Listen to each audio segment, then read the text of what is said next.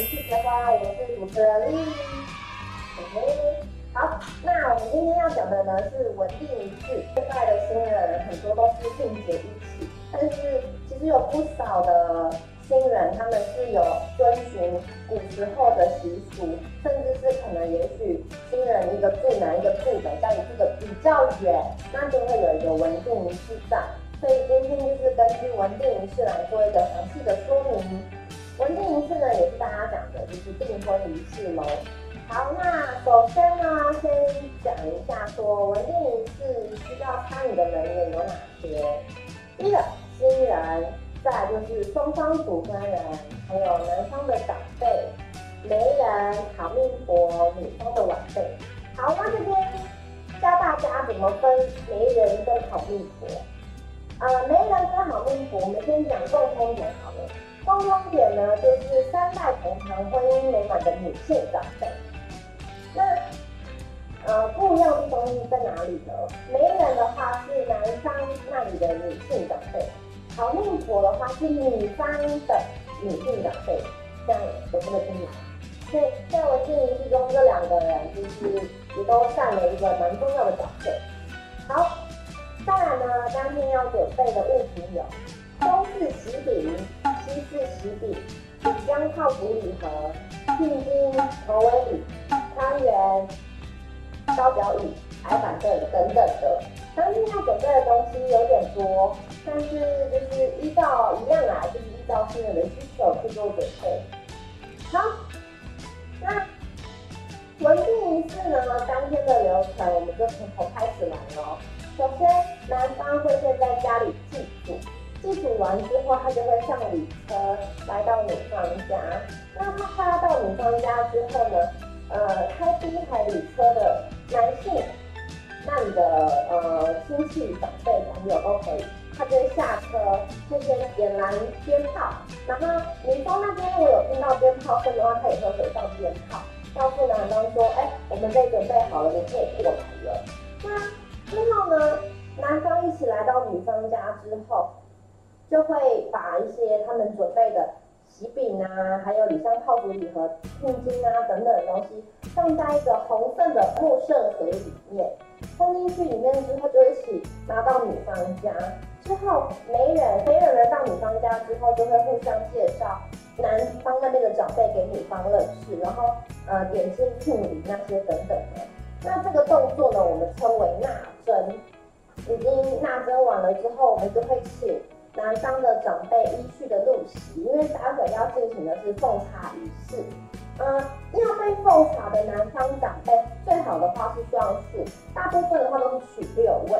那六位呢，其中有一位是要包含新郎哦，所以不是六位男性长辈哦，而是说，假设你今天有六个人要喝茶，那就是五个是男性的男方的长辈，然后第六位最后一位就是新郎自己本人，对。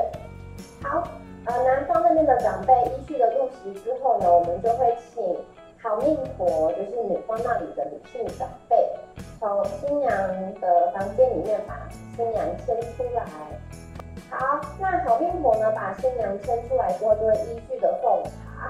奉茶的话，就是有很多种方式啦。有些人是把茶全部都奉完了之后，然后再回收红包；有些是他奉一个茶。然后长辈把茶给喝完之后，他就会把红包卷入杯中，然后再还给你。就是什么方式其实都 OK 了，看就是新人方便这样子。那呃，卷入呃红包要放入杯中，如果有些人觉得说哈那个那个茶杯湿湿的，那我可不可以不要放茶杯里面？其实也是可以，你就直接把红包压在茶杯的底下，然后放到茶盘里面就可以了。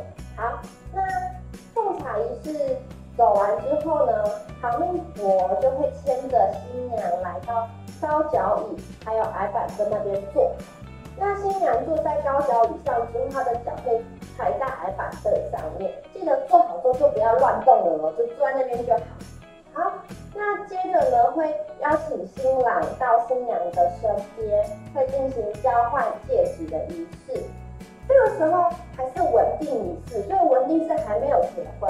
那我们在戴戒指的时候都是戴中指，因为他们现在是订婚还没结婚，所以戴的时候是中指，结婚才是戴无名指。好，那呃这边有一个小小的习俗，在古时候啊，他们都是金戒指跟铜戒指会用红线绑在一起，然后做交换戒指的这个仪式。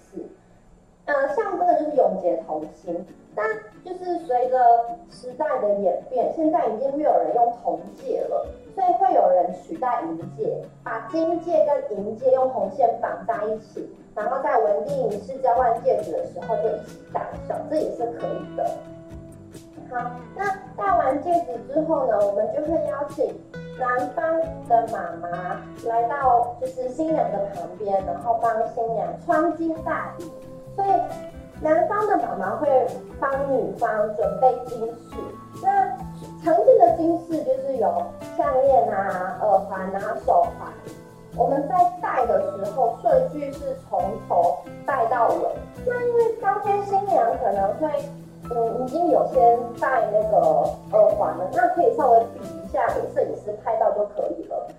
那妈妈帮新娘穿金戴银完之后呢，就可以先请男方的妈妈先回座位休息。接下来会邀请女方的妈妈来到前，就是来到新郎的旁边，帮新郎就是一样穿金戴。那常见的男方那边的金饰的话，就是有项链，还有领带夹，那一样是从头戴到尾。那我们金饰交换完之后呢，接着就会请。男方的爸爸进行下聘还有回礼的动作。通常下聘的话，就是会有大聘、小聘啊。男方男方给女方大聘跟小聘，那女方会退呃大聘回去，对，然后留小聘，或者是有些就是会呃会送十二礼啊或六礼啊，然后女方退一半回去。那这些比较细节的东西。呃，在这边讲太多，我怕到时候别人就是会比较复杂一点点。其实上网查都有蛮多资料在上面的，包括六里、十二里有哪些东西。因为其实六里跟十二里随着时代的演变，它有很多种不同的范围，所以就是根据新人一样，根据新人的需求，找一些你真的会用得到的词，尤其是吃的部分，真的会用得到的，对。那比较不变的方向就是料理当中就是有包含中式食品、西式大饼，然后同为礼金式这些的。对，那呃我们下聘完，呃下聘跟回礼结束完之后，我们就礼成了，就可以吃汤圆了。那这个时候呢，所有来一起来到新娘家的男方长辈会先离开女方家，那女方这个时候做完文定仪式之后，也会就是回去祭祖。那祭祖的时候呢，是由新娘新娘的舅舅点燃烛香，它是一个盘香。那那个盘香呢，就是在礼香炮竹礼盒里面。对，好，那就是盛完之后，就会吃汤圆，象征着今天的仪式圆满的完成。在等时机到的时候，就会进行迎娶的仪式。好，那迎娶仪式呢，就是我们下集的时候就会告诉大家啦。文礼仪式呢，其实。呃，在古时候其实真的是比较复杂一点点，然后但随着现在的时代演变，有很多新人都是讲求简单就好，所以可能在仪式中就只有互相戴金饰而已，或者是只有下聘跟回礼就这样子而已。所以说主要呢还是一样，就是围绕在根据新人的需求，还有跟双方的长辈沟通完之后去。